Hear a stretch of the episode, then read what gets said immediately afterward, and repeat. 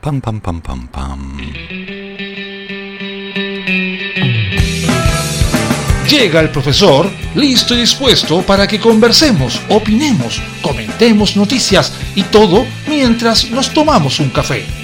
Súmate a esta tertulia con aroma. Comienza Cafeitarse en la mañana con Eduardo Flores en la radio de los monos.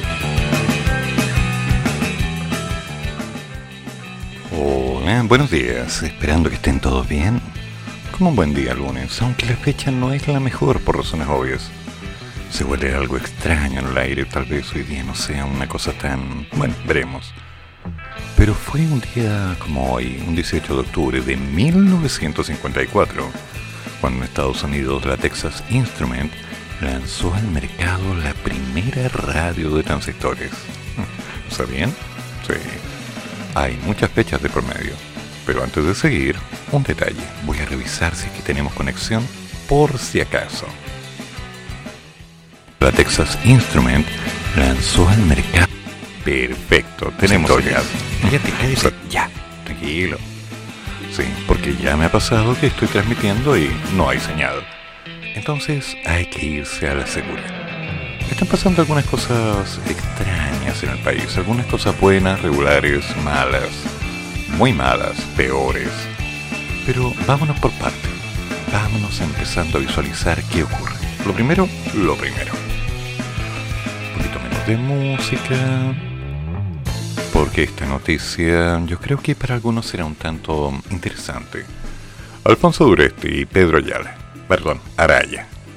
Dos senadores que en un par de semanas definirán si avanza o no el cuarto retiro del 10% en la Comisión de Constitución de la Cámara Alta tienen altos montos en cuentas de ahorro previsional voluntario y paradójicamente rechazan el sistema previsional de capitalización individual. Se trata de los parlamentarios Pedro Araya, independiente, y Alfonso Duresti, del Partido Socialista. El senador Pedro Araya informó, según la última declaración de patrimonio de este año, que posee una cuenta de APB en MedLife con 171 millones, la que abrió en enero pasado. Wow. Si se compara esa información con su declaración más antigua en marzo del 2017, se, se puede observar que tuvo un incremento en algo más de cuatro años de un 135% de sus ahorros ya que en el 2017 su declaración señala que tenía 3 APB por 72,8 millones. En tanto, el senador Alfonso Duresti en marzo declaró contar con 2 APB en consorcio por 204 millones, lo que comparado con su declaración en el 2017 significa una alza de estas inversiones del 41% ya que hace 57 meses dijo poseer 145 millones. Contactado por la segunda, Araya señaló que aparentemente la información de su declaración de intereses no está completa, ya que, según recuerdo, en el 2017 sus APB eran por unos 155 millones. Todo gracias a que previo a ser parlamentario, ejerció como abogado y defendió buenos casos que les permitieron ahorrar tempranamente, aunque aseguró que desde hace unos dos años no realiza aportes a estas cuentas. El senador de Uresti, en tanto, no pudo ser contactado al cierre de esta edición.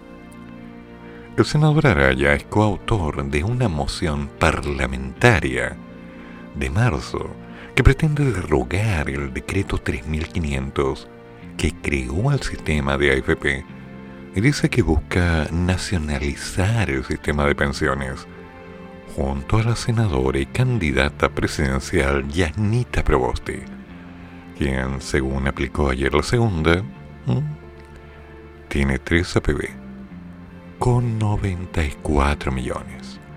La Comisión de Constitución también la integra los senadores Luz Evensberger, de la UDI, Rodrigo Galilea, René y Francisco Buenchumilla de C, ninguno de los cuales declaró tener una APB.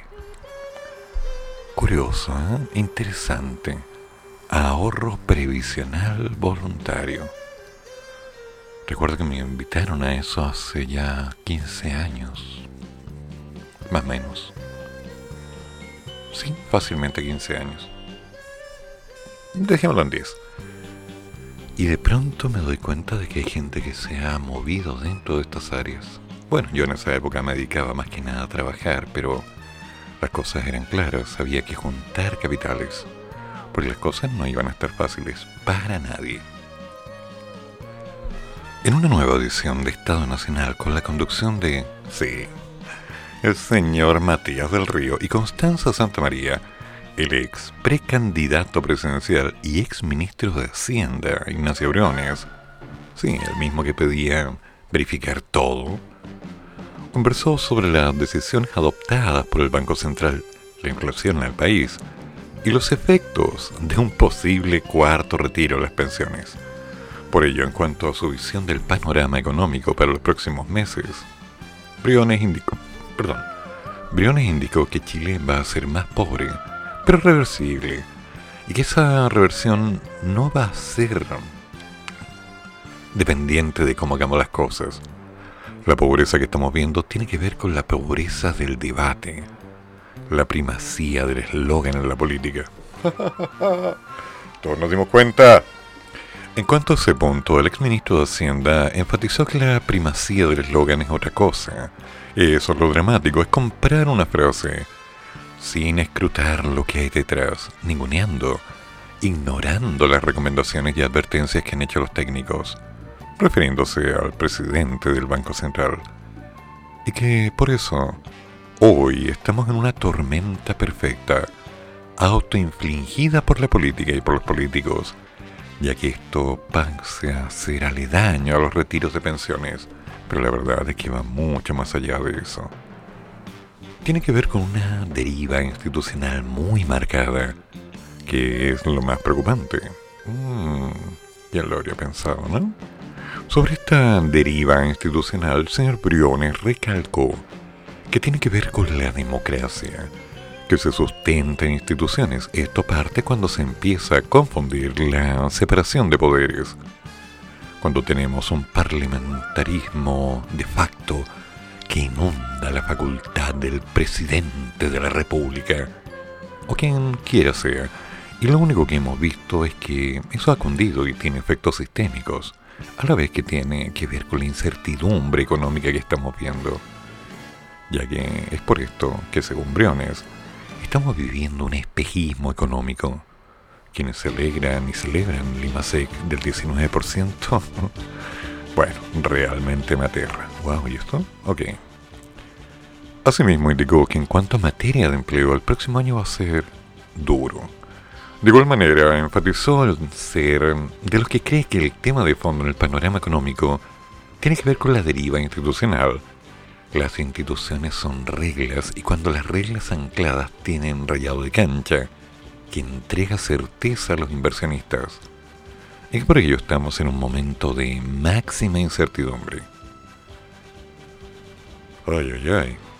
En primer lugar, Briones atacó el mandato del Banco Central ¿Se acuerdan? El Banco Central subió a 2.75 la tasa de interés, la más alta en los últimos 20 años. Tenemos un Banco Central que es un lujo, un presidente por el cual yo siento admiración. Ellos están haciendo su trabajo, ellos contienen la inflación. Además agregó que a su parecer la inflación es un impuesto a los pobres, sobre todo a los más pobres. Sabemos cómo comienza, pero no tenemos idea cómo termina. De igual manera, sobre los retiros de pensiones que ahora están en discusión, el cuarto, que el tema de los retiros no es majadero. Seamos claros. Se sabe que la razón última de apoyarlos tiene que ver con la popularidad electoral, con preocupación de su reelección, hmm, del trabajo, de la pega. Y que la demostración más gráfica es cuando se decía que siempre que las ayudas eran insuficientes, ¿no? Pues bien, hemos tenido el paquete de ayuda más grande que hayamos conocido. Jamás en la historia pedido por la propia senadora Proboste y los retiros se siguen aprobando. Finalmente recalcó que dichas iniciativas de interés individual van en la línea de los intereses de los parlamentarios. ¿Será así? Parece que sí.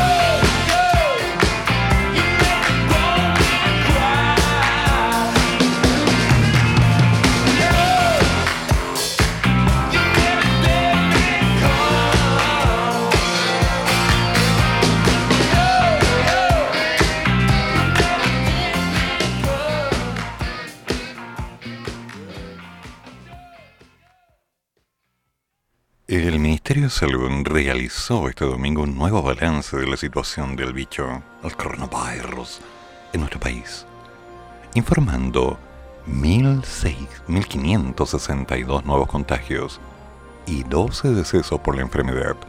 Además, se constató una leve baja en la positividad, alcanzando el 2,26% a nivel nacional y un 3% en Santiago.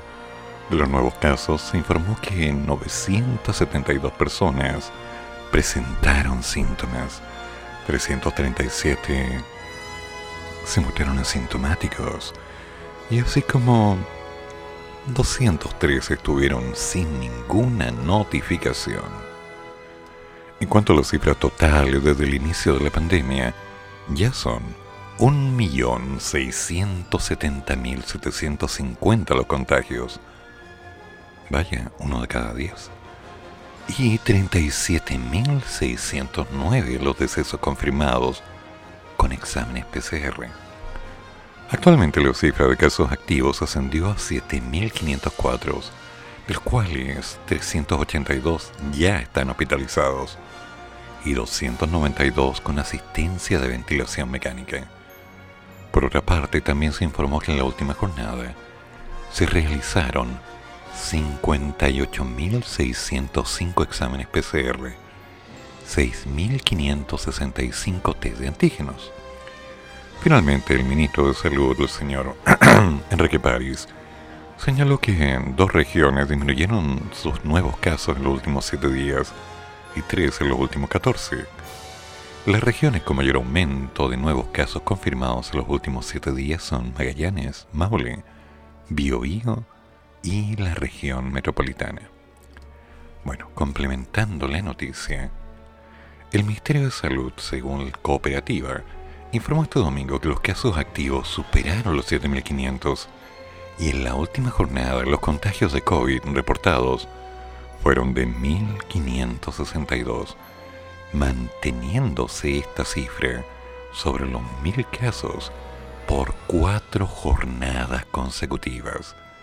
En una semana los casos que se encuentran en una etapa activa del virus aumentaron en más de 2.000, ya que el domingo 10 de octubre se registraron 5.290 y esta jornada la cifra llegó a 7.504.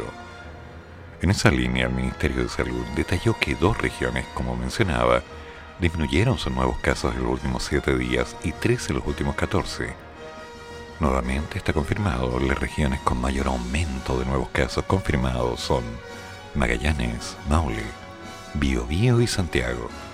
La positividad bajó levemente a nivel nacional y llegó a un 2.26%. Bueno, dos fuentes para una misma situación. Teníamos que estar seguros. Pero además, la vacunación del corona para hoy, 18 de octubre, un día quizás complicado para ir, ¿no? La dosis de refuerzo para personas entre 49 y 54 años. Este lunes continúa el proceso de vacunación masiva en el país, el que entregará dosis de refuerzo y primeras dosis para niños mayores de 12 años. En detalle, podrán recibir la inoculación adicional los mayores de 55 que tengan su esquema completo antes del 13 de junio, independiente de qué vacuna hayan recibido las primeras aplicaciones. Por otra parte, también se hizo un llamado especial para las personas entre los 49 y los 54 inoculadas con el esquema completo distinto a Sinovac y hasta el 9 de mayo para que se acerquen a recibir su dosis de refuerzo. Finalmente se informó que las personas entre los 49 y los 54 con esquema completo Sinovac tienen, más bien, hasta el 13 de junio, tienen libre disponibilidad de aquí en adelante para ir cuando quieran. También tendrán que aplicarse la dosis de refuerzo los días dispuestos para cada grupo etario. Cabe señalar que simultáneamente se aplicará la tercera dosis a las personas inmunodeprimidas con 12 o más años que hayan recibido las dos primeras vacunas hasta el 10 de agosto. En tanto, continúa la vacunación de las primeras dosis en niños mayores a los 12 años, un proceso que seguirá desarrollándose hasta la primera semana de noviembre. Además, se aplicará la segunda dosis a las personas inoculadas con Sinovac, AstraZeneca y Pfizer cuya primera inoculación haya sido al menos hace 28 días. Bueno, las cosas son claras. El proceso de vacunación sigue. ¿Podemos decir que está todo bien? Mm, no. ¿Podemos decir que es un buen día como para ir a los centros? Ah, no soy yo quien va a decidir eso. ¿Es conveniente? Tal vez sí pero me temo que el día de hoy va a estar un tantito denso. Estaba revisando que hay demasiados procesos en contra, así que voy a tener que pensarlo un poco. Tal vez al menos hoy yo me quede en casita grabando algunas cosas, escribiendo un par de textos, postulando una idea nueva. Porque necesito cambios, necesito algo que me diga, bien, vamos adelante. Como que de todos modos este proceso de inercia no ha ayudado demasiado, ¿no les parece? Hay que ir pensando en qué vamos a hacer y cómo lo vamos a hacer. Porque, uff, me temo que en algunas cosas podríamos encontrarnos con hoy día novedades desagradables. Estoy revisando en cooperativa que está publicado como fecha real que para hoy hay más de 50 convocatorias a nivel nacional como el segundo del 18 de octubre, el cual lamentablemente partió con barricados e incidentes. ¿Por qué? Porque la gente tiene la costumbre de pensar que así deben ser las cosas. Yo no estoy de acuerdo, pero las opciones están. Así que ahora, revisando el transporte, recuerden, algunos ya deben haber tenido problemas para llegar a su trabajo y otros, bueno, veremos cómo va. Por ahora, calma. Hay una manifestación en Alameda. A las 7.41 había otra. A las 7.43 el presidente del Senado nadie ha desactivado la bomba social porque entonces el gobierno planteó la agenda social. Ya, ok. Jaime Quintanilla, presidente del Senado, dice para mí cuestiones más importantes que el 15 de noviembre como la votación del Congreso que habilitó el plebiscito. Y bueno, mientras tanto, a las 7.47 me informa que hay tránsito interrumpido desde ese momento en Avenida Vitacura, con presidente al poniente esquina Nueva Tobalaba. Me temo que esto va a ser noticia de todo el día, así que a cuidarse.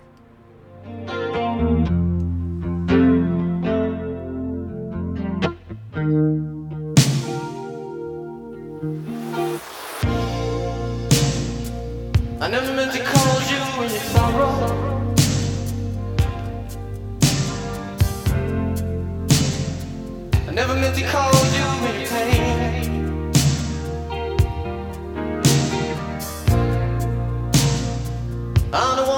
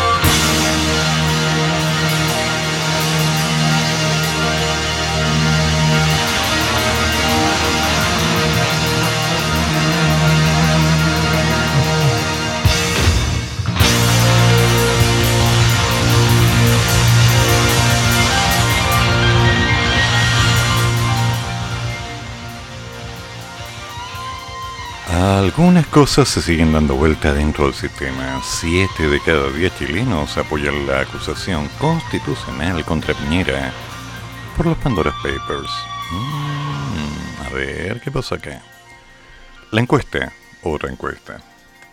Esas encuestas que uno dice, ¿serán verdad? ¿Serán mentira? ¿Le pondrán encuesta a todo? ¿La opinión de dos o tres personas es una encuesta? Mm, tengo mis resquicios con la cadena. La encuesta Pulso Ciudadano realizada por la consultora Active Research reveló este domingo que 7 de cada 10 chilenos apoyan la acusación constitucional contra el presidente de la República presentada el miércoles por la oposición por la polémica venta del proyecto minero Dominga en un paraíso fiscal revelada por los Pandora Papers. Se trata de un proceso histórico, pues por segunda vez, desde que asumió en el 2018, el mandamentario, mm, mandamentario, mandamentario, más bien mandatario, ¿no? Enfrenta un pedido de destitución. Es además el segundo presidente en ejercicio que encara un juicio político tras la causa desestimada contra Carlos Ibáñez del Campo en 1956. El libelo complica así los dos en, en la moneda del presidente, quien terminará su segundo mandato no consecutivo en marzo del 2022 y cuyo impacto en la carrera presidencial de cara a los comicios del próximo 21 de noviembre aún es impredecible. Ante la pregunta, ¿qué tan de acuerdo o desacuerdo está con que se presente una acusación constitucional al presidente por el caso de Pandora Papers?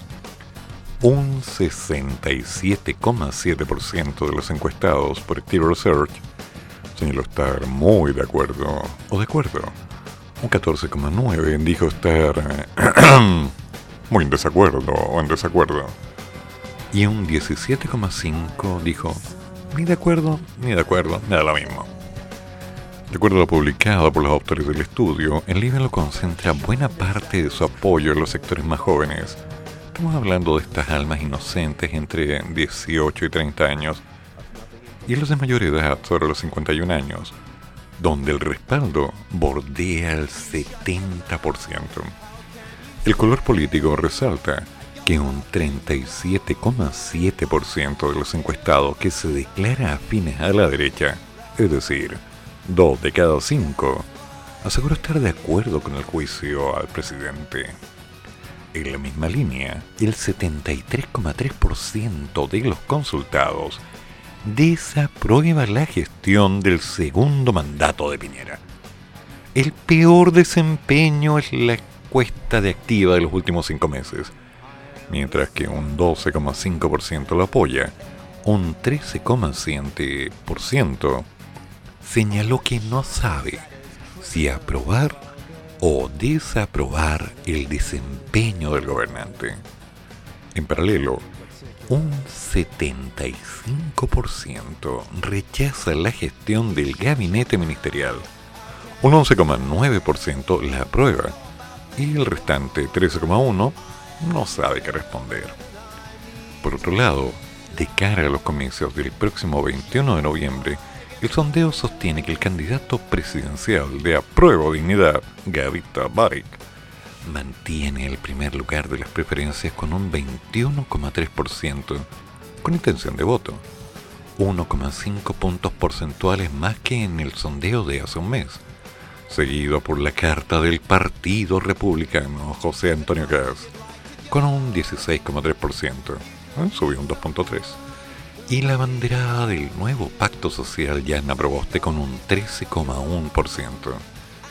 El postulante de Chile Podemos Más, Sebastián Chicle, golpeado por las denuncias de financiamiento irregular en su campaña de diputado en el 2009, cuando era militante demócrata cristiano y otros escándalos, se queda en el cuarto puesto de la encuesta con un 7,5%, retrocediendo 5 puntos en un mes.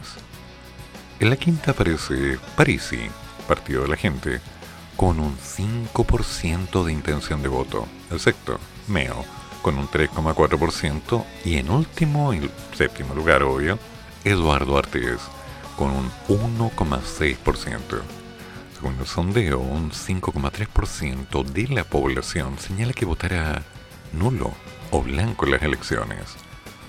Un 16,2% no sabe por quién votar y un 10,3% dice que no acudirá a las urnas. Un 10,3% dice que no acudirá. Mm, ya, ok. Pero ¿cuántos irán a votar? Sinceramente es una pregunta canalla, pero alguien la tiene que hacer. ¿Cuántos van a ir? Porque si tenemos una claridad histórica, durante los últimos periodos la gente ha elegido presidente, diputados, constituyentes con una votación humilde, sí, más bien marginal. Y lamentablemente hay que ser claro, aquí necesitamos un cambio. Pero, ¿qué candidato cumple con los requisitos? ¿Kass? ¿Boric? ¿Sichel? ¿Yanita? ¿Meo? No. Vamos a tener que tener un poquito de paciencia. Ahora, ¿cómo abordan en sus programas y qué proponen para los adultos mayores los candidatos presidenciales? A ver, veamos. Pensiones, seguridad, salud, regiones, medio ambiente son algunos de los temas recurrentes que los distintos candidatos abordan ampliamente en sus respectivos programas de gobierno y por lo que son fuertemente consultados en los debates y apariciones públicas. Sin embargo, hay otros temas, quizás menos contingentes, que no gozan de la misma exposición mediática durante la campaña. Uno de ellos es la concepción de la vejez y las políticas pensadas hacia los adultos mayores. Los medios tienen unos cuantos análisis acerca de ello y aparecieron en la red, constatando grandes diferencias en la manera en la que van a abordar el tema. El abanico va desde Eduardo Artés, que no menciona directamente a los adultos mayores en su programa, hasta el señor Kass, que le dedica más de 10 páginas a ese segmento.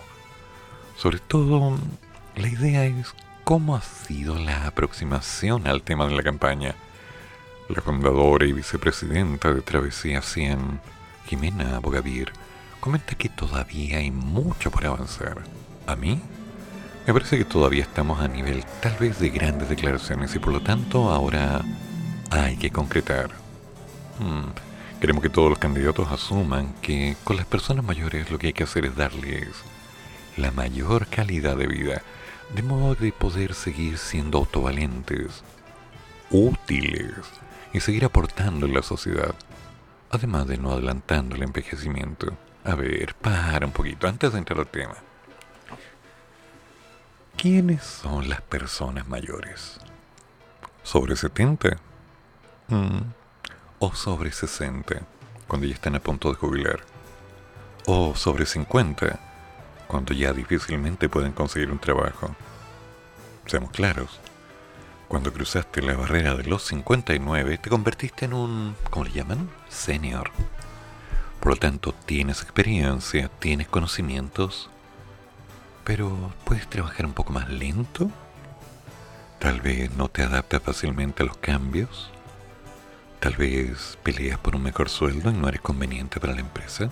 Mm, es un tema.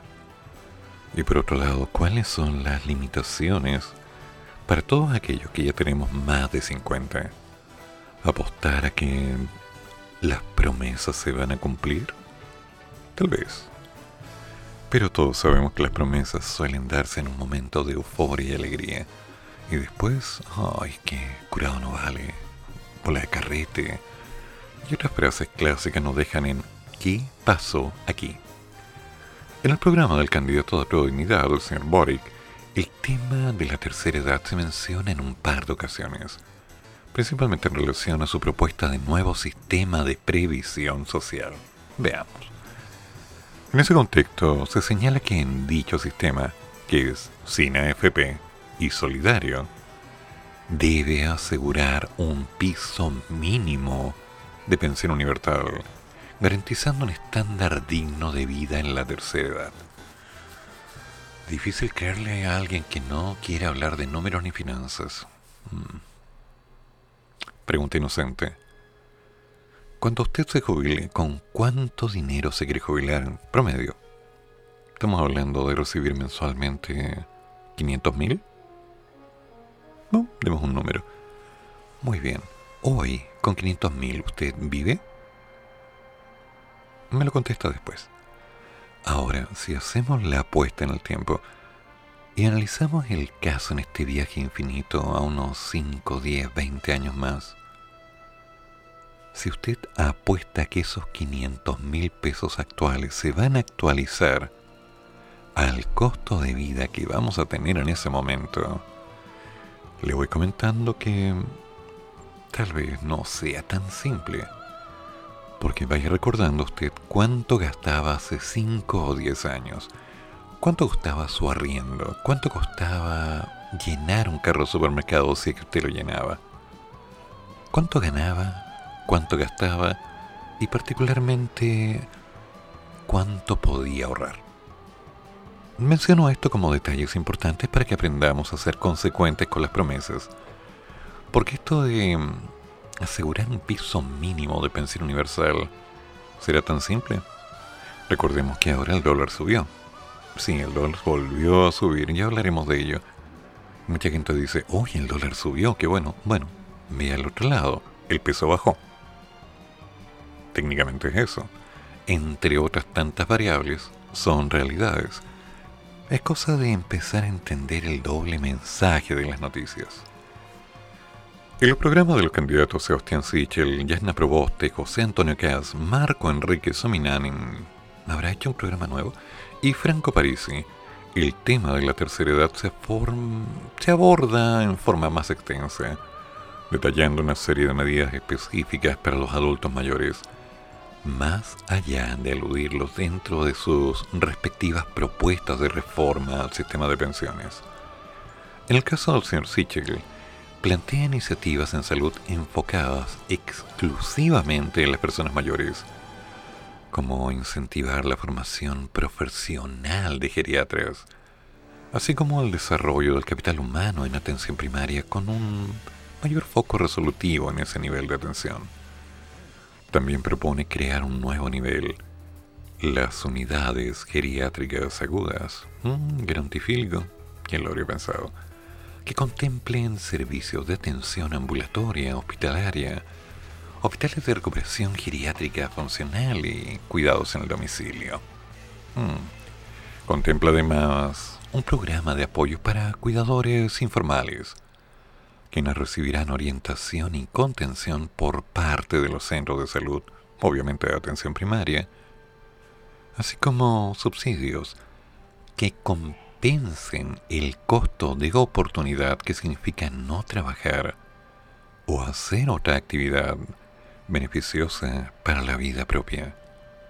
A eso se suma incluir más patologías exclusivas para los adultos mayores dentro del GES, priorizar la construcción de más LEAM a lo largo del país y reforzar la educación tecnológica de la población que aún no sabe cómo utilizar las nuevas tecnologías. ¿Cuáles? La tecnología avanza tan rápido que no sabemos lo que habrá en un mes. Detalle. Por ejemplo, yo dejé de utilizar Windows en la época de XP. Hoy no tendría ni la menor idea de cómo hacerlo.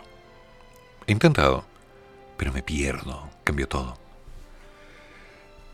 La candidata del nuevo pacto, Yasna Proboste, dedica un apartado especial a las personas mayores dentro de su quinto eje, un Chile inclusivo, mm, donde también incluye a la niñez y a los pueblos originarios.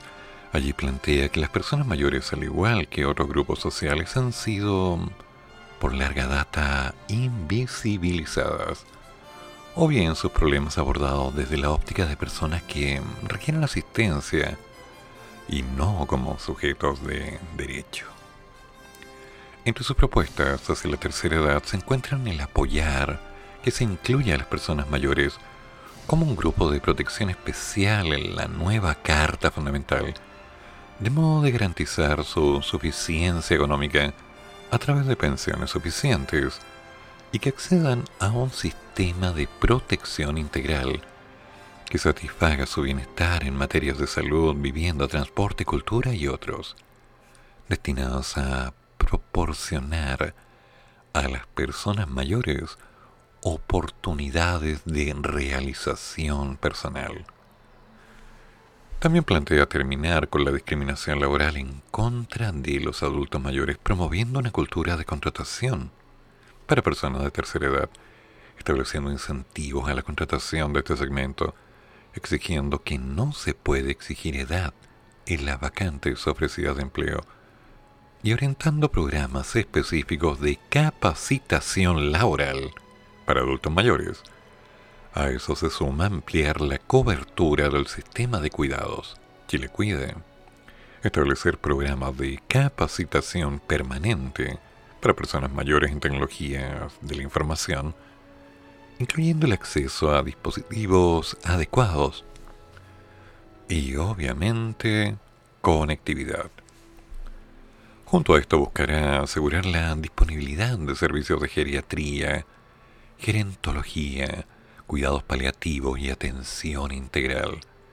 Se revisará el rol del Servicio Nacional del Adulto Mayor y se avanzará en situaciones habitacionales adecuadas y accesibles para las personas mayores. El candidato del Partido Republicano, el señor Cass, incluye en su programa más de 20 medidas enfocadas en los adultos mayores.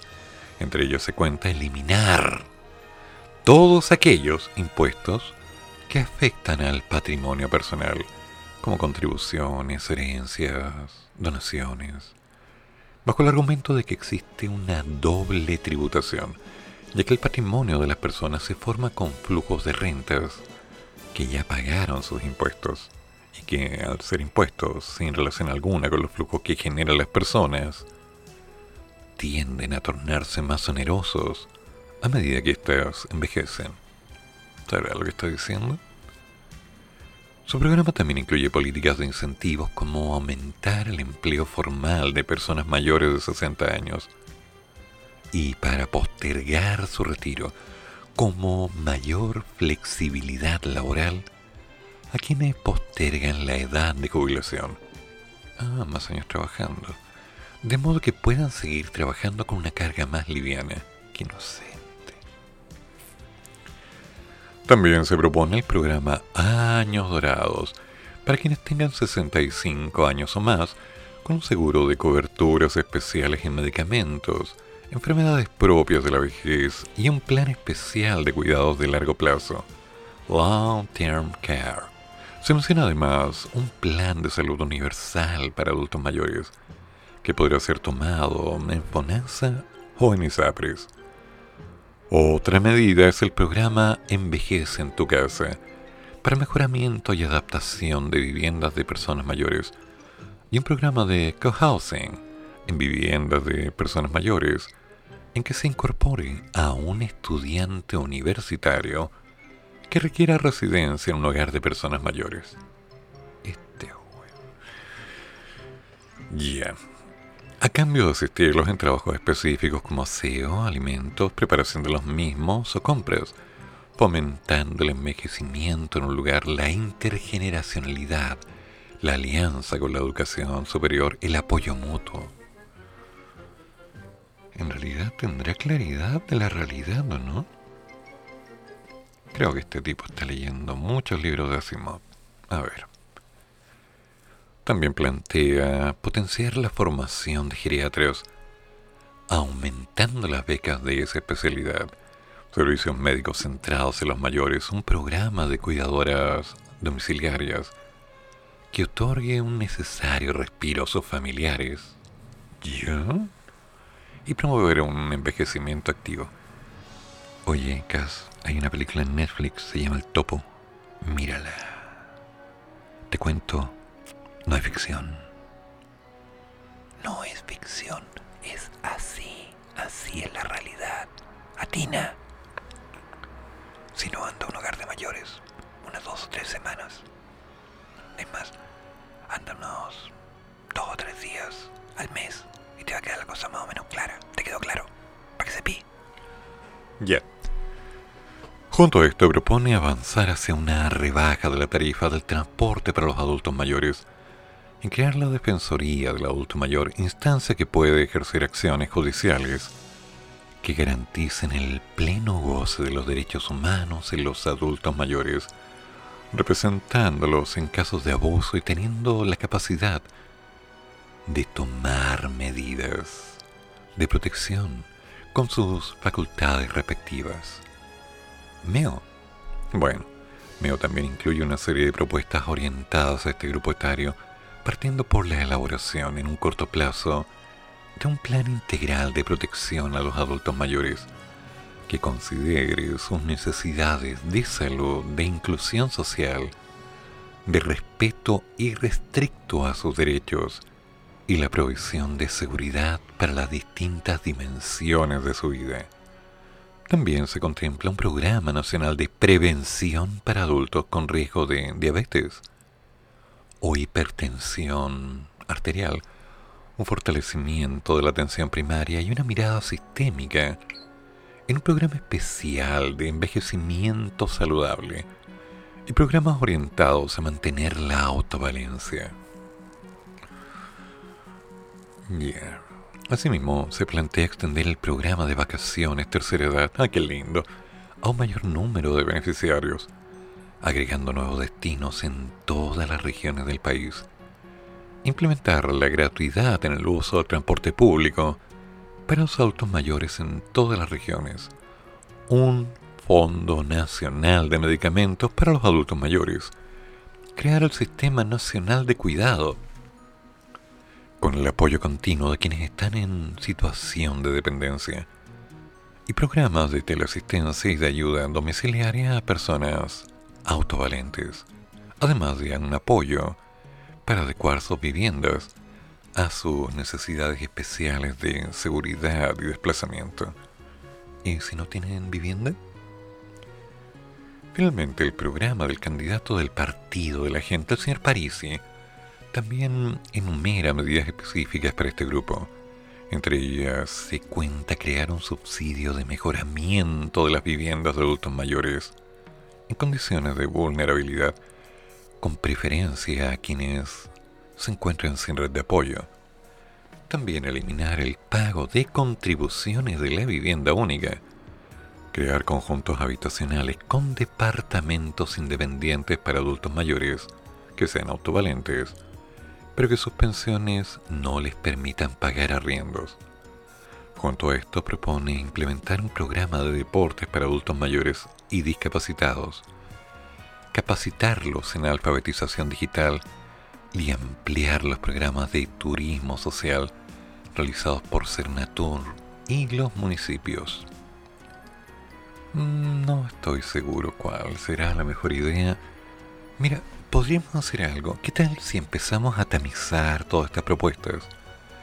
Y vamos viendo cuáles son las más factibles y empezamos a trabajar entre todos para ellas. Porque hasta el momento estoy viendo muy buenas palabras.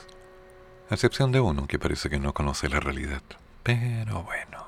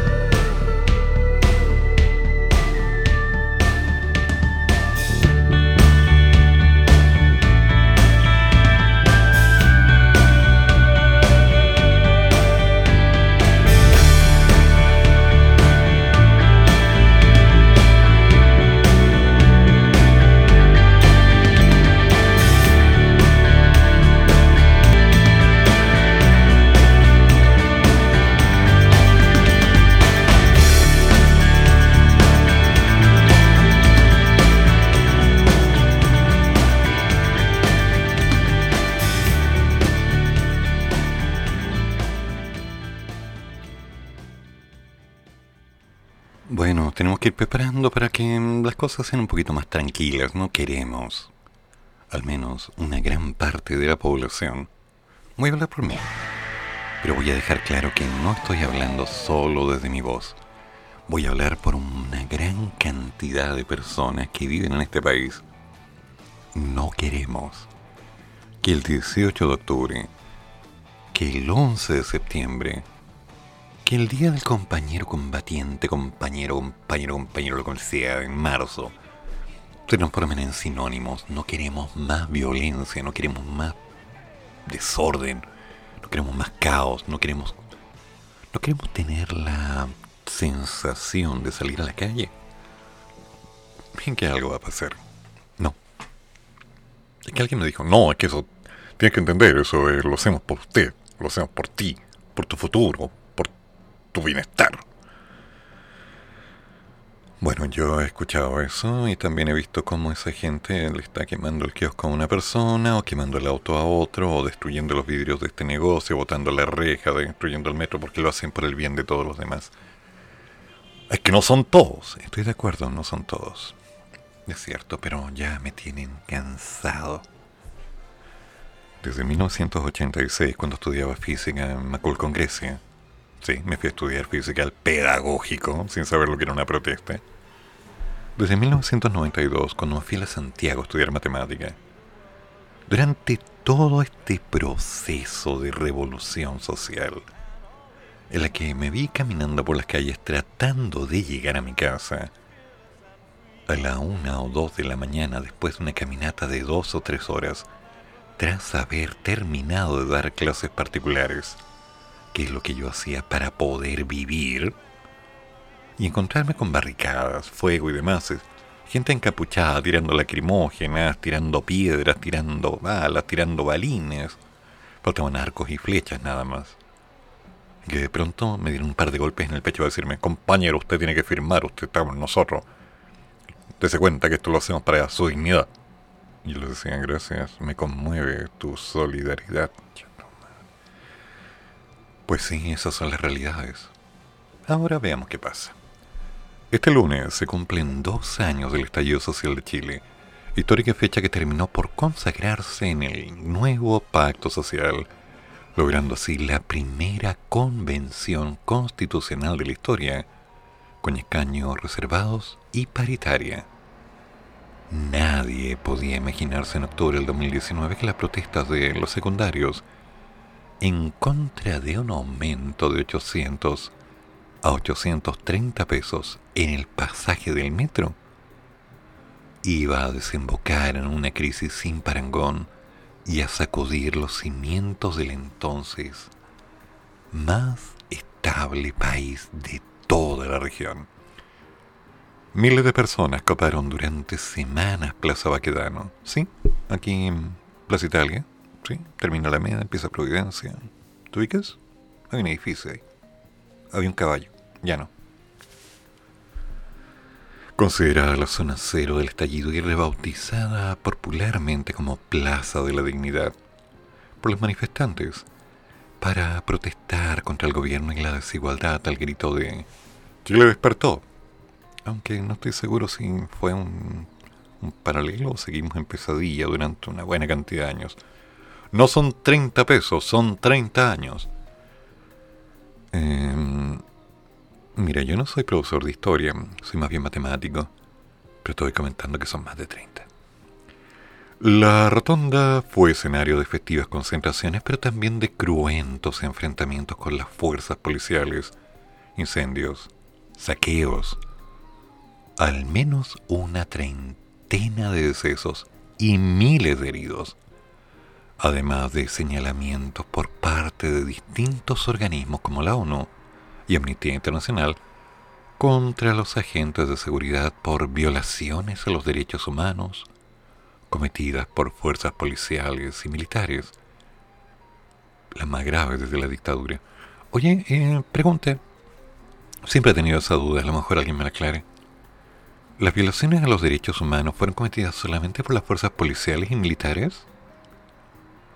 ¿Acaso en toda esta turba no hubo algo ahí que dijera que se generaron violaciones como tal?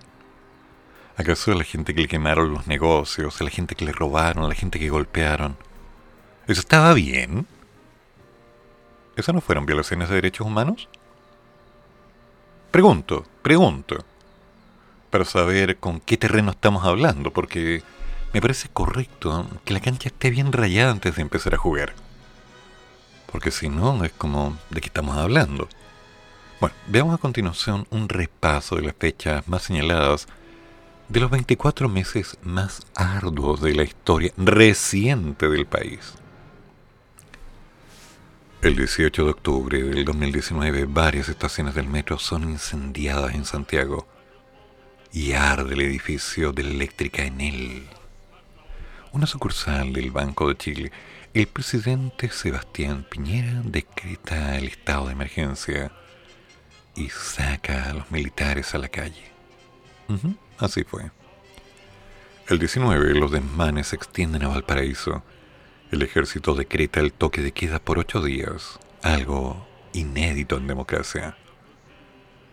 En unas polémicas declaraciones, Piñera dice el 20 que Chile está en guerra contra un enemigo poderoso. Sí, todavía hay gente que se está burlando de esas palabras, pero me pregunto qué habrá querido decir exactamente.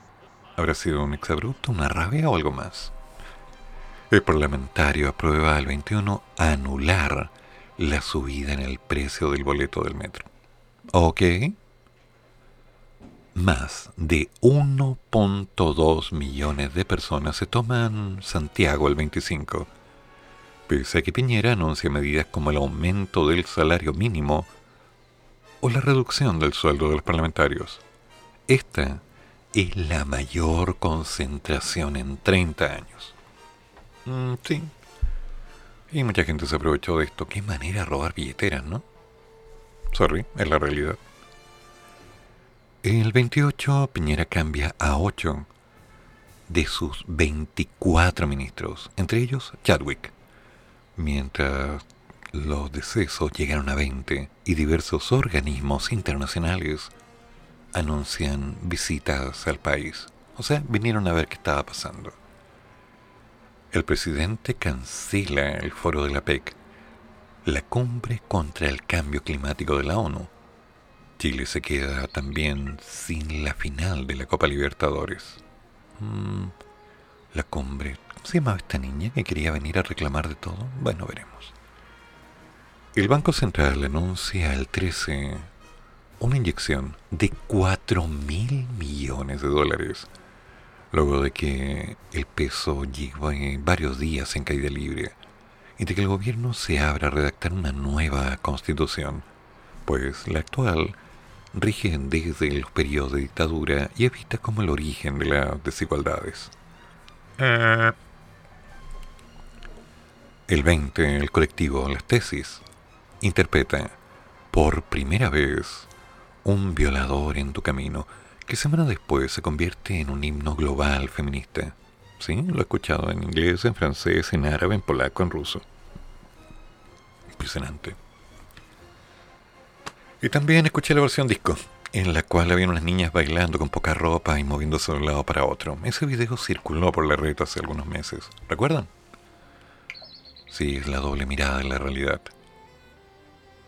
Gustavo Gatica se convierte el 26 de noviembre en el primer manifestante en quedar ciego tras recibir perdigones en el rostro. El peso sigue cayendo y el emisor interviene el 28 con un monto de hasta 20 mil millones de dólares. El 11 de diciembre, el Congreso inhabilita a Chadwick para ejercer cargos públicos por cinco años por su gestión durante el estallido. Los diputados rechazan al día siguiente un juicio político contra Piñera por violaciones a los derechos humanos cometidas en la crisis, mientras que la ONU denuncia el 13 el elevado número de heridos oculares en las protestas. El 23 de febrero del 2020 se inaugura el Festival Internacional de Viña del Mar, con duros enfrentamientos entre agentes y manifestantes. El 3 de marzo se detecta el primer caso COVID 19 en Chile. Cinco días después, cientos de miles de personas conmemoran en Santiago el Día Internacional de la Mujer, el 8 de marzo. Diez días después, el 18, Chile cierra fronteras y escuelas y se prepara para un confinamiento que se extenderá hasta septiembre. El Congreso aprueba el 24 de marzo aplazar el plebiscito al 25 de octubre por la crisis sanitaria. Entre abril y mayo se registran varias protestas contra el hambre en Santiago para pedir ayuda durante la pandemia. El 23 de julio el Congreso aprueba a una esperada ley para retirar de manera anticipada el 10% de los fondos de pensión. Lo recuerdo. El 25 de octubre arranca la campaña para el plebiscito y abren las dos últimas estaciones del metro que permanecían cerradas desde el inicio de la crisis. El 2 de octubre, un carabinero lanza a un adolescente de 16 años al río Mapocho desde el puente Pío Nono y se avivan las protestas. Amnistía Internacional pide el 14 a la Fiscalía que investigue a los altos mandos del cuerpo de carabineros por permitir violaciones a los derechos humanos. El 18 de octubre del 2020, la Plaza Baquedano se ve desbordada cuando decenas de miles de personas acudieron al primer aniversario de la ola de protestas, una estampa que recordó a la marcha del 25 de octubre del año anterior. La jornada terminaría con más de 500 detenidos y graves actos vandálicos, dos iglesias quemadas y el registro de saqueos y barricadas por todo el país. El 25 de octubre se realizó el plebiscito nacional, ganando las opciones de apruebo y convención constitucional. Esto permitirá el inicio de un nuevo proceso constitucional en Chile. Entre el 12 y el 14 de enero se inscribió la mayoría de las candidaturas para la convención, las que según el CERVEL corresponden a más de 3.000 postulantes, de las cuales 2.213 corresponden independientes y 199 representantes de los pueblos originarios, una cifra histórica en dicho tema. Creo que esto está mal. He leído varias cosas que me dejan como helado porque no son tan así, ¿eh? Esto de postulantes independientes tenía que tener un partido detrás que los apoyara, así que tanto como independientes no eran. Las cosas por su nombre. Ahora, sobre que lo lanzó, lo lanzó. Recuerdo que también se estaba investigando y eso no quedó totalmente claro. Lo único claro es que el niño murió. Fue un accidente, fue golpeado, fue intencional. El tema está en que ese niño murió. Y ese niño murió en una manifestación en el puente Pío Nono. Eso es lo concreto. El 29 de abril, distintas organizaciones piden a la Corte Penal Internacional que juzgue al presidente Piñera por crímenes de lesa humanidad durante las masivas manifestaciones. El 15 y 16 de mayo se realizan las elecciones municipales de gobernadores regionales y convencionales. Las listas independientes de centro izquierda y derecha, perdón, e izquierda, obtienen más de dos tercios de los 155 escaños de la constituyente. La proporción necesaria para aprobar los puntos que se propongan para la nueva constitución. Estos resultados quitan poder de influencia a la lista unitaria presentada por la derecha. El 4 de julio se instala oficialmente la Convención Constitucional. La académica mapuche Elisa Loncón y el abogado Jaime Baza son el ex vicepresidenta del órgano respectivamente. Por un tiempo. El 18 de septiembre, el tema que están las condiciones para el llamamiento que rigen el país desde 20, producto de la pandemia. La medida nacional finalizó 12 días más tarde de septiembre. Tras intensa deliberación y trabajo, la convención termina de definir el 8 de octubre el articulado completo de su reglamento general, que regirá su funcionamiento interno así como los reglamentos de participación popular, de ética y de participación y consulta indígena. Mm, Con miras a iniciar la redacción del contenido del texto fundamental, hoy, lunes 18 de octubre, exactamente dos años luego del inicio de las protestas de las que nació todo este proceso. Se espera que para esta nueva conmemoración del 18 de octubre, una multitudinaria concentración en- se dé en Plaza Baquedano y en distintos puntos del país. Yo no sé cómo tomarlo. Tanto como dejarme tranquilo, no. Me deja más bien incómodo porque hay que ver hacia dónde va. Y como todo, tenemos que ir viendo cómo nos va a afectar. Hasta el momento, no lo sé. Hay una dualidad de intenciones. Buen día, Jorge. Profesor, buenos días. Alex está durmiendo. En cuanto a la a, la conmemoración del estallido, del, estallido social, a ver, estaba la gente, estaba caldeada entre los ánimos políticos, los alborotadores, eh, Plaza Italia o Plaza Baquedano, aunque la gente la confunde, Plaza Baquedano es donde está el caballo. La Plaza Italia es la plaza que está al lado donde está el león con el tipo. Esa es la Plaza Italia, pero bueno, ¿Es verdad? cosas geográficas. Ah, Eh, no violación de los derechos humanos, o sea, ya las fuerzas las fuerzas de carabineros sí a veces se excedieron, es verdad. Sí. Ahora si son, si son 300 pelagatos contra 300.000 animales, a veces no usar la fuerza extrema es súper difícil. Y está bien, o sea, y también fue de- violación de los derechos humanos. A ver, más que los derechos, aquí fueron varias cosas. Los animalitos, los imbéciles que quemaron, saquearon, robaron, patearon, quebraron, fue daño a la propiedad, fue daño a la, fue daño a la propiedad, fueron delitos que les afectó a, los, a las personas que viven ahí. Claro, afectaron más, y más a las personas que viven ahí el daño, el daño al derecho a la propiedad, al derecho a vivir tranquilo, que son derechos humanos. Aquí todos, absolutamente todos violaron los derechos humanos. Y el que diga que no, es un cínico cara raja. Y si me disculpa un segundo, creo que acabo de escuchar a Alex despertar. Muy buenos días, don Alex. ¿Cómo está usted? Para decirle al profesor. No, está, está vivo. Está medio vivo. Buen día, Alexander. Ya. Lo único malo del día es que tiene que ir a le toca veterinario a- justo en este día complicado, ¿cierto? Control del niño sano. ¿Algo más que decir? Ya, nos retiramos. Ahora Alex está cambiando su pañal para estar limpio y seco y prepararlo para llevarlo a control veterinario para que vean cómo está esta bestia. Alexander siempre está de buen humor, excepto cuando no lo está. Hubo cuánta cosa. A ver, ¿qué me dice Brad?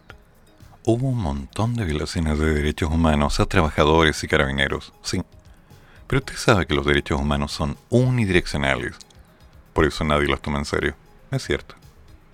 Es cierto. Hay una dualidad de pretextos, contextos. Cada cual tiene su punto de vista. Y obviamente como tú tienes la razón y yo estoy equivocado, lo cual suele pasar todo el tiempo, no llegamos a nada, no llegamos a un consenso. Las cosas se están poniendo densas, sí. Voy a revisar Twitter después del siguiente tema y veremos qué pasa. Tengo la confianza de no encontrarme con noticias agresivas, puesto que lo queremos evitar o queremos algo distinto. Hoy en particular va a ser muy denso que para un 18 de octubre todo esté calmado. Si el problema no es la flora, ni el paisaje, ni el clima, el problema es la fauna. ¿Se entiende?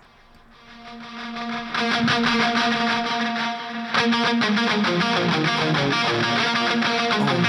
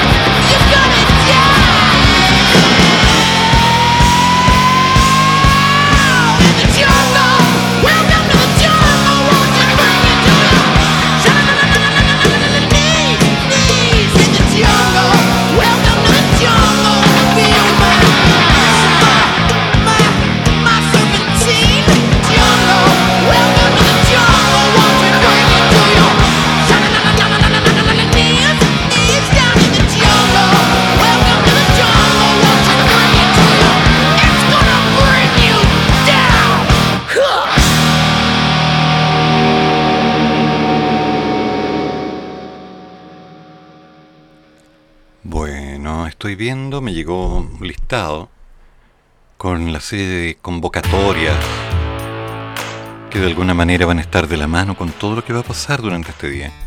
No me voy a dar el tiempo de leerla porque eh, sería entregar información que para mí no es del todo confirmada, pero al parecer estaríamos empezando a tener movimientos o más bien problemas desde el mediodía, ya lanzándose un poco más fuerte desde las 2 de la tarde, centrándose bastante a las 5 y ya a las 20. Mejor estar en casa. Si es que esto se cumple, no me da ninguna tranquilidad, pero absolutamente ninguna. Bueno, ¿qué pasa aparte? Ah, vaya, acusaron a Carlita Rubilar de favorecer campaña electoral de su pareja con recursos públicos. Carlita, ¿qué estabas haciendo? No me digas que otro asado al cual no me invitaste. La jornada de este domingo se conocieron las graves acusaciones contra la ministra de Desarrollo Social y Familia para favorecer la campaña electoral a diputado de su pareja, Cristian Pino. Una situación que implicaría falta de probidad y mal uso de recursos públicos. Mediante un reportaje emitido por el Canal 13, se conoció la queja por parte de funcionarios de la cartera que habrían recibido instrucciones a través de un chat institucional para favorecer al señor Pino, que postula por el Distrito 8 de la región metropolitana. Mira tú, qué impresionante. Así que cada cual está haciendo lo suyo. El periodista Cristian Pino confirma que postulará al Parlamento en un cupo de Chile Podemos Más. Sí, el periodista Cristian Pino, quien es la pareja de la ministra Carla Rubilar, confirmó este lunes que postulará en noviembre a diputado por el Distrito 8. Y la noticia la entregó el propio comunicador que tuvo una extensa carrera en TVN y también se desempeñó como asesor a Tonora Rubilar durante esta jornada. He decidido postular al Parlamento como candidato a diputado independiente con el apoyo de la Renovación Nacional. Por el Distrito 8, que compone las comunas de Cerrillos, Colina, Estación Central, Lampa, Maipú, Pudahuel, Quiricura y Tiltil, en Santiago. Me jugaré la vida para obtener un cupo en el distrito más grande de Chile. Eh, bueno. No es bueno usar ese tipo de palabras porque mm, hay quienes lo pueden tomar muy en serio. Mientras tanto, me informan que Carabineros seguía trabajando hace algunos minutos en retirar a manifestantes que colocaron, bueno, digamos que un lienzo en la pasarela del Costanero Center. Una serie de manifestantes se esperan para hoy en distintas comunas del país, en particular en el segundo aniversario del estallido social del 18 de octubre. Las primeras protestas comenzaron pasadas las 7 de la mañana en Estación Central y Providencia. En tanto, en otras comunas también hubo barricadas a primera hora de la madrugada. Vaya, vaya, vaya. ¿Ya creo que comenzaron? Mm, ta, ta, ta. Hay una cantidad de fotos que no tiene sentido empezar a describir, pero desde las 7.30 de la mañana ya se ve mucha gente con banderas, mucho panfleto, lo clásico. Los secundarios de la ACE protestan en el exterior de la costanera en Providencia, manifestación que incluye a dos jóvenes que cuelgan de la pasarela peatonal del centro. Se trata de la misma organización que hace meses tien- mantiene tomadas las oficinas del Instituto Nacional de Derechos Humanos. ¿Qué les parece? Como que las historias no se detienen. Al parecer, todo sigue siendo exactamente igual. Y ya nos vamos acercando. Increíble cómo pasa el tiempo cuando uno se divierte. Si es que se le puede llamar diversión a esto. Qué impresionante. Bueno, Sichel se hunde en nueva encuesta y cae al cuarto lugar con menos del 10%. ¿Qué será? Domingo se reveló la última encuesta Pulso Ciudadano, la que confirmó que el señor Boric es el candidato que mejor se aspecta para las presidenciales y que el señor Kass y Yasna Proboste se consolidan como sus más cercanos competidores ante un Sebastián Sichel que se hunde en un cuarto lugar. Así, el candidato oficialista sigue en picada luego de las polémicas que ha vivido en las últimas semanas, como por ejemplo la de negarse a reconocer que hizo el primer retiro del 10% de los fondos de pensión y las irregularidades que habrían tenido durante su candidatura a diputado en el 2009. Según el último sondeo, que no sé a cuántas personas se hizo, El señor Boric lidera las preferencias con un 21,3%, seguido de Kass con un 16,3%. Y cierra el podio la señora Proboste con un 13,1%. Mm, Vamos a ver qué le pasa a Yasnita en todo este tiempo. Me pregunto, ¿quiénes irán a la segunda vuelta? ¿Se definirá todo en la primera? ¿Estaremos listos para poder decir, oye, qué bien, se acabó? No lo sé. Sinceramente no lo sé. Lo único que tengo claro es que hoy día es lunes y como todos los lunes hay periodos de cambios, periodos en los cuales nos vamos adaptando a las realidades. No tengo muy claro para dónde irá ni cómo será, pero lo claro es que hay que estar pendiente. Seguramente en algún momento alguien tendrá la opción de recibir dentro de su correo o dentro de su WhatsApp la convocatoria que ya debe haber estado corriendo desde ayer con todas las actividades. Así que, damas y caballeros, les recomiendo una sola cosa. Cuídense. Pase lo que pase el día de hoy, cuídense. Y no lo digo simplemente por llenarme la opción de repetir las mismas palabras de siempre. Lo digo por un concepto básico. Hay familias que los esperan. Sorry, es la realidad. Padre, madre, tío, sobrina, primos, amigos, hijos, esposa, polola, qué sé yo. Novia. Hay que cuidarse, no nos podemos estar arriesgando. Así que, si van a participar en alguna de estas marchas, alcohol gel, mascarilla. Por favor. Eso tiene que ser sagrado. Independiente de lo que pase, distancia social. El bicho no ha bajado, al contrario, empezó a subir un poquito más. Y este tipo de actividades sin control podría ser una muy mala opción para todo el país. En el sentido de salud. No quiero enterarme de unas semanas que volvemos a fase 3, fase 2, fase 1. Y mucho menos quieren ustedes. Lo que queremos es tranquilidad. Lo que queremos es tener una opción real de pensar que vamos a salir de esto caminando. Sin tanto dolor sin tanto conflicto. ¿Fácil? No, nunca va a ser fácil, porque lamentablemente todo proceso de cambio siempre involucra dolor. A veces hay que decir, va, no va, etc. Pero no importa, porque hay que seguir. Y recordemos que dentro de unos minutos ya viene nuestro querido maestro, te lo damos, a inundarnos con un torrente de oratoria. El tema de hoy, ¿cuántos nombres tienes? Sí, al parecer no tiene nada que ver con el 18 de septiembre, pero, perdón, de octubre. Pero es un tema. Y es el tema que hoy día se va a conversar, porque el Mañana está abierto para hablar, para hacer algo diferente, como para darle sentido a cada instante. ¿Cuántos nombres tienes? ¿Cómo te gusta que te llamen? ¿Has bromeado por algún nombre? ¿Hay nombres raros? Bueno, esto y más en Radio Monos con Navaja en el Maña Mañando a la mañana. Todavía me acuerdo cómo se llamaba el jefe del cuerpo de mayordomos del Centro Cultural del Banco del Estado, Sudelio. No me culpen, no quise comer. Bueno, y más tarde, sí, viene todo música internacional, como siempre, con Larry Constantino, y después el horóscopo con alma de bruja, para enfrentarnos a las energías, a los cambios, a los procesos, a lo que será el momento de cambio dentro de esta semana. Después, me haces tanto bien. Con Patricio Aguiluz a las 17 horas. No, a las 14. Sí, él va a las 14. Porque a las 5 de la tarde viene el, el programa que te trae tips, misterios, secretos, procesos, actividades. Hoy hablando de finanzas personales. Hoy hablando de ciertos elementos que la gente no entiende sobre el cómo formalizar. Un detalle. Cuando usted formaliza, ¿tiene que pagar IVA? ¿Lo paga usted? ¿O lo paga la persona que está comprándole a usted? ¿Cómo se hace? ¿Cómo funciona? De otra forma, ¿el formalizar es bueno o es malo? ¿Conviene o no conviene? ¿Será conveniente hablar acerca de lo que es una sociedad anónima? Tal vez el monto no es tan grande como para lanzarse en ello. ¿O una sociedad por acciones? ¿Una SPA? Quizás una EIRL. Esta y otras preguntas serán conversadas esta tarde a las 17 horas en el Emprenda Monos, un programa que te acompaña. Ay, será un día intenso.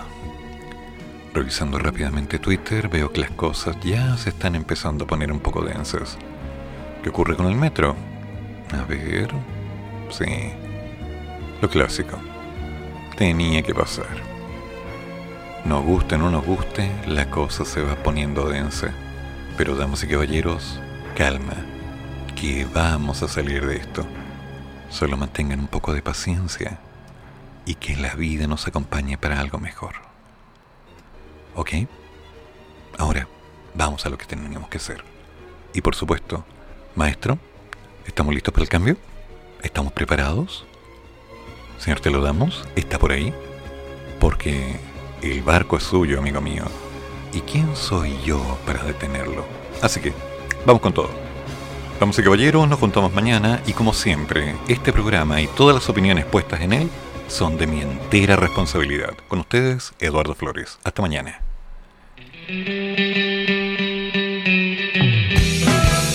Termina el programa, pero sigue el café.